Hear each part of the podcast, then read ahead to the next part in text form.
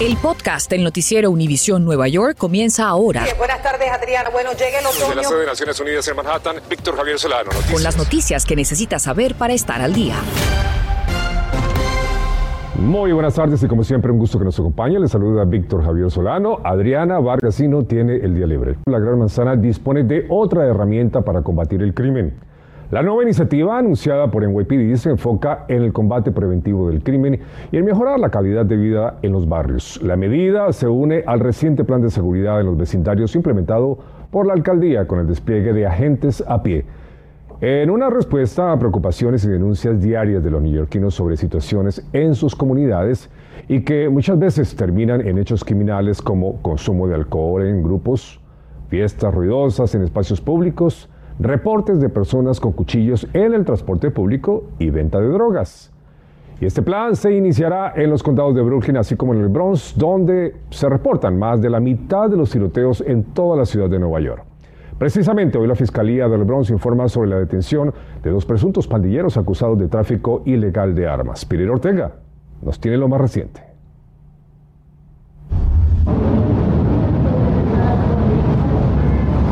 Dos individuos vendieron las armas ilegales a un oficial encubierto de la policía. Lo hicieron a plena luz del día y en uno de los incidentes las autoridades describen que las armas fueron colocadas en una bolsa de lavandería similar a esta, transportadas en un carrito y luego arrojadas al vehículo del oficial. Son individuos que sabemos que están involucrados en otra violencia, que están en gangas y también sabemos que um, no solamente estaban vendiendo armas de fuego, pero también estaban vendiendo drogas. Aquí tenemos las 33 armas recuperadas. De ellas, tres son rifles de asalto, aquí los estamos viendo. Las otras 30 son pistolas de mano y de ellas dos, estas de aquí, son fantasmas, que quiere decir que son hechas por piezas separadas, muchas veces compradas en la internet. Los acusados, Derek Velázquez de 29 años y Eric Colvin de 26, enfrentan 242 cargos, incluidos los de venta y posesión ilegal de armas. Ellos habrían vendido las armas y 80 gramos de cocaína al oficial encubierto por unos 63 mil dólares entre el 28 de septiembre y el 1 de febrero. Al menos dos de las armas están conectadas con tiroteos en el Bronx y Manhattan. Cuando se creó el grupo interestatal para frenar el tráfico de armas hacia Nueva York, la gobernadora Kathy Hochul dijo que uno de los destinos principales de esas armas es el Bronx. Y justamente las autoridades hoy conectaron el operativo con otro estado. Hay una conexión con Ohio, pero eso es algo que estamos investigando y no podamos decir más ahora. Esto ocurre mientras las unidades anticrimen o equipos de seguridad en los vecindarios ya están actuando para sacar las armas de las calles. En la conferencia se explicó que si bien es importante evitar que las armas entren a nuestro estado, también hay que impedir que se reciclen una vez aquí. Más del 50% de los vecindarios del Bronx experimentan pobreza extrema o alta y sus residentes enfrentan la falta de vivienda o están agobiados por el alquiler más que en cualquier otra zona de la ciudad. La semana pasada 18 personas fueron víctimas de tiroteos en el Bronx, mientras que en el mismo periodo del año 2021 fueron 7. Esto representa un incremento de un 157%. Reportando desde el Bronx, yo soy Peter Ortega, Noticias Univisión 41. Gracias a Peter. Entre tanto, organizaciones defensoras de la policía se congregaron frente a la oficina de la Fiscalía de Manhattan. Ellos reclaman acciones contundentes contra los delincuentes y aseguran que la oficina del fiscal incumplió su promesa de reunirse con ellos para escuchar sus preocupaciones sobre las políticas de despenalización de ciertos delitos. Nosotros lo que estamos pidiéndole al fiscal es que cumpla su trabajo, que es, él tiene que todas las personas que son arrestadas por un crimen, él tiene que eh, llevarlo a la justicia. Los asistentes invitaron a una caminata desde el Bronx hasta Albany para presionar a la legislatura estatal. Y tremenda polémica en la ciudad de Nueva York. Hasta acusan de favoritismo al alcalde Eric Adams por levantar el mandato de vacunación a empleados privados, incluyendo a jugadores profesionales de la NBA y a otros deportistas. Berenice Garner tiene las reacciones de quienes se sienten discriminados y lamentan no haber sido tratados con la misma consideración por parte del alcalde. están? Llegamos hasta Sunset Park, Brooklyn, exactamente hasta el proyecto de justicia laboral. Este es un sitio donde colocaron muchísimas vacunas a los trabajadores del área y queremos saber qué opinan ellos ahora que el alcalde Adams ha levantado la restricción de la vacuna, pero para ciertos trabajadores. Veamos. Tough choices take a tough person. Tras anunciar que levantará la restricción de la vacuna a jugadores profesionales y artistas, el alcalde Adams dijo que es una de las decisiones más difíciles que ha tomado. We're doing it because the city has to function. Agregó que lo hace para ayudar a la ciudad a recuperarse económicamente mientras las críticas no se hicieron esperar policías, bomberos, trabajadores esenciales como los que limpiaban los trenes. Yadira Sánchez, que lucha por los derechos de los trabajadores, no explica cómo mientras unos pierden su trabajo por no tener vacuna, otros reciben la luz verde. No es justo porque no hay igualdad. Si todos queremos protección, entonces todos deberíamos de ser tratados igual, sean trabajadores, sean futbolistas famosos, sea quien sea. Mayor, yo say thank you al alcalde que simplemente agradeció a los 1.400 trabajadores que perdieron su empleo por no vacunarse. Le cuestioné. That doesn't help when you're going to pay your mortgage. Que gracias no ayuda cuando tiene que pagar una hipoteca. That's not discrimination. ¿No es esto discriminar por no ser un jugador famoso? We have to get our city back. A lo que respondió simplemente que necesitamos recuperar la ciudad. Es como un tipo de traición porque es como darle la espalda a alguien que se expuso todo el tiempo. Por su parte, la Asociación de Policías Benevolentes dijo que están demandando la ciudad por su capricho arbitrario del mandato de la vacuna. Si la vacuna no es necesaria para los famosos, tampoco lo debe ser para los policías que protegen la ciudad en un momento de crisis. Mientras las celebridades estaban en sus casas, los policías estuvieron en la calle trabajando durante lo peor de la pandemia y no se merece que los traten como ciudadanos de segunda clase. Mientras tanto, trabajadores esenciales y no esenciales como Jorge, que trabaja en la construcción, asegura que se siente burlado porque de haber tenido la opción, él no se había puesto la vacuna. En Sunset Park, Brooklyn, Berenice Garner, Noticias Univisión 41. Infórmate de los principales hechos que son noticia, aquí en el podcast del noticiero Univisión Nueva York. Y hoy se cumple un mes de la invasión de las tropas rusas a Ucrania que mantienen en vilo al mundo y al presidente Joe Biden reunido en Bruselas junto con otros gobernantes europeos y esto es lo más relevante. Biden anuncia que los Estados Unidos están dispuestos a acoger a 100.000 refugiados ucranianos con prioridad para aquellos que tengan familiares en el país.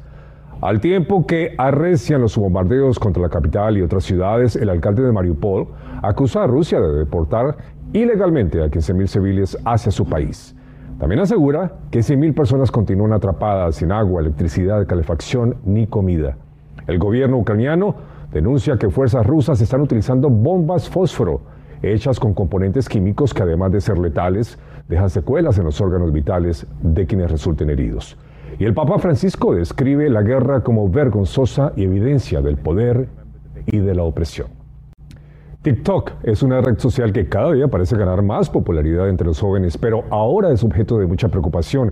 Y es que muchos usuarios la estarían utilizando como fuente de información a la hora de seguir recomendaciones sobre supuestos problemas de salud mental. Mariela Salgado tiene el testimonio de una joven y también orientaciones de expertos para que los padres sepan qué cartas pueden tomar al respecto y así ayudar a sus hijos. Aquí esta joven, por ejemplo, está diciendo cuáles son los hábitos que hacen que tú seas una persona que sufre de ansiedad. Cuando piensas que te juzgan, pensar que hay que ser perfecto, no mirar a los ojos. Por eso hay que tener cuidado cuando está consumiendo a TikTok, porque alguien que tal vez no sabe puede cogerlo personal. Yo lo disfruté mucho, pero lo tenía que dejar porque cuando tenía que dormir en la noche me pasaba muchas horas en TikTok y a veces tú te comparas mucho y no era no me ayudó muy bien con mi salud mental. Y por eso es que el gobierno también está interviniendo para que se le pueden tomar medidas de que esa, esa información no llega así uh, indiscriminadamente hacia nuestros niños. El problema es que los adolescentes no tienen la madurez y entonces si ya te dicen a ti, ah, tú eres depresiva, tú eres bipolarista, se lo creen. Diste en la clave, el proceso es que los jóvenes todavía su cerebro no es desarrollado hasta los 21 años.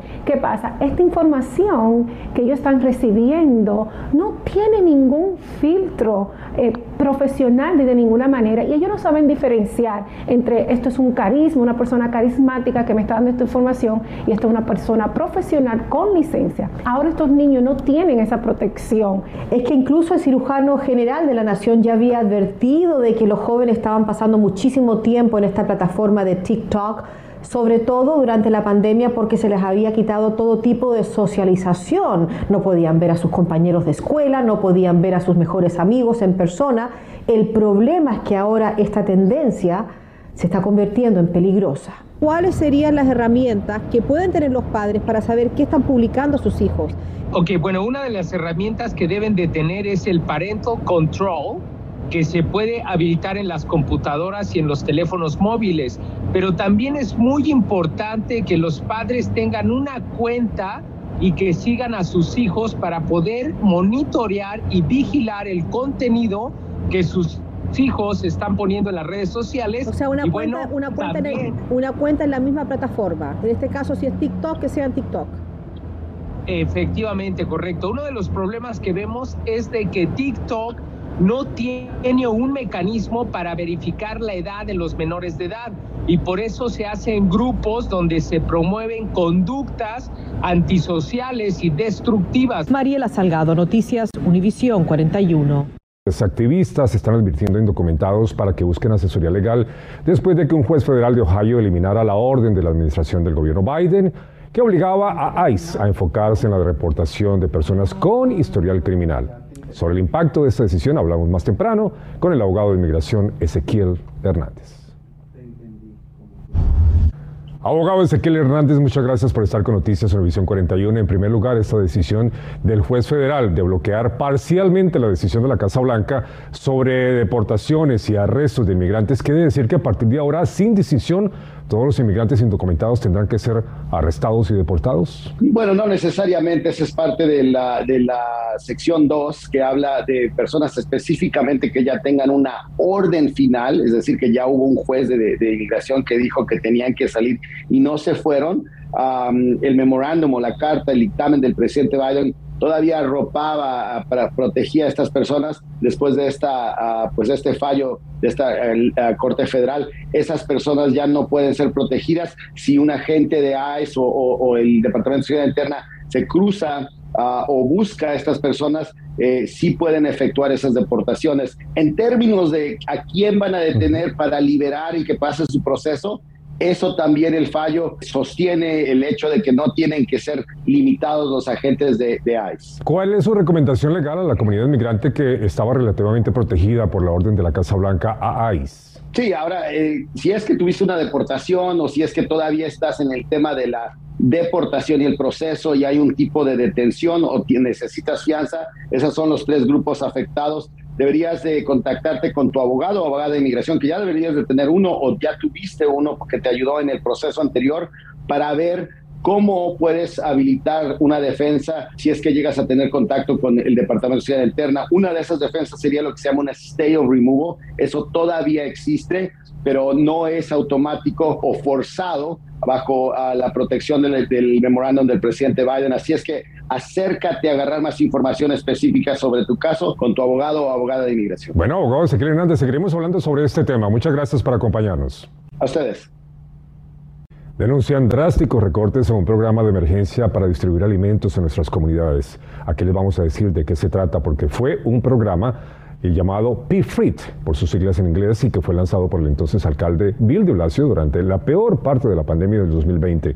Según una investigación del diario digital de City.com, la iniciativa ha sufrido drásticos recortes sin previo aviso ni explicaciones por parte de la ciudad. Voluntarios del Bronx y de Queens aseguran que las entregas de frutas y vegetales se han reducido, escuché bien, entre un 30 y un 80%. Gracias por escuchar el podcast del noticiero Univisión Nueva York. Puedes descubrir otros podcasts de Univisión en la aplicación de Euforia o en univision.com diagonal podcasts.